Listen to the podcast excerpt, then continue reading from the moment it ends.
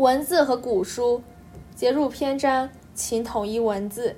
周朝行封建制，封建的意思是周天子在他管辖下的不同地域分封诸侯，让他们各自建立自己的国家。所以当时中国有很多国家，例如齐国、鲁国、燕国、赵国等。随着时间的过去，各国的发展不同，而周王朝对各国的控制亦逐渐弱化，出现了国与国的交战、合并、分立等情况。历史上称之为春秋战国时代。战国时期有七个大国各自为政，最后周朝覆亡，秦灭六国，中国恢复统一。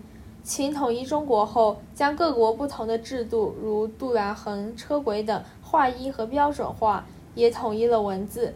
文字的统一促进了各地文化的交流，对中华民族和中华文明后来的发展贡献极大。秦始皇统一中国之后，依丞相李斯的建议，以秦篆为标准，统一全国文字，史称书同文。之后，人们叫李斯颁布的字体做小篆，将从前各地写的字体一律称为大篆。秦的小篆奠定了后来汉字的基本形态。秦之后的汉朝隶书流行，成为今日的汉字。小篆是如何演变成为隶书的呢？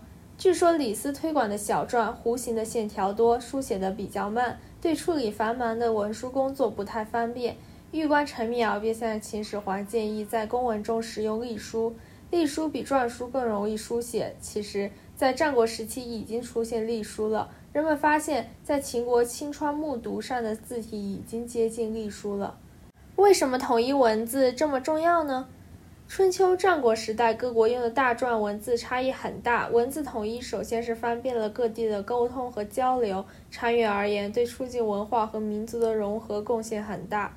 我们可以再从方言差异的情形来说明文字统一的重要性。中国地域辽阔，各地自然环境又不一样，各地民众各自说分差很大的地方语音及方言，又各有自己本地的口语土话。举个例子，广东人的粤语和上海人的沪语都是方言，发音是不一样的。即使在广东，广州话及粤语又称白话、四邑话、客家话、潮州话都不一样。但二千多年来，各地书写的文字都是统一的。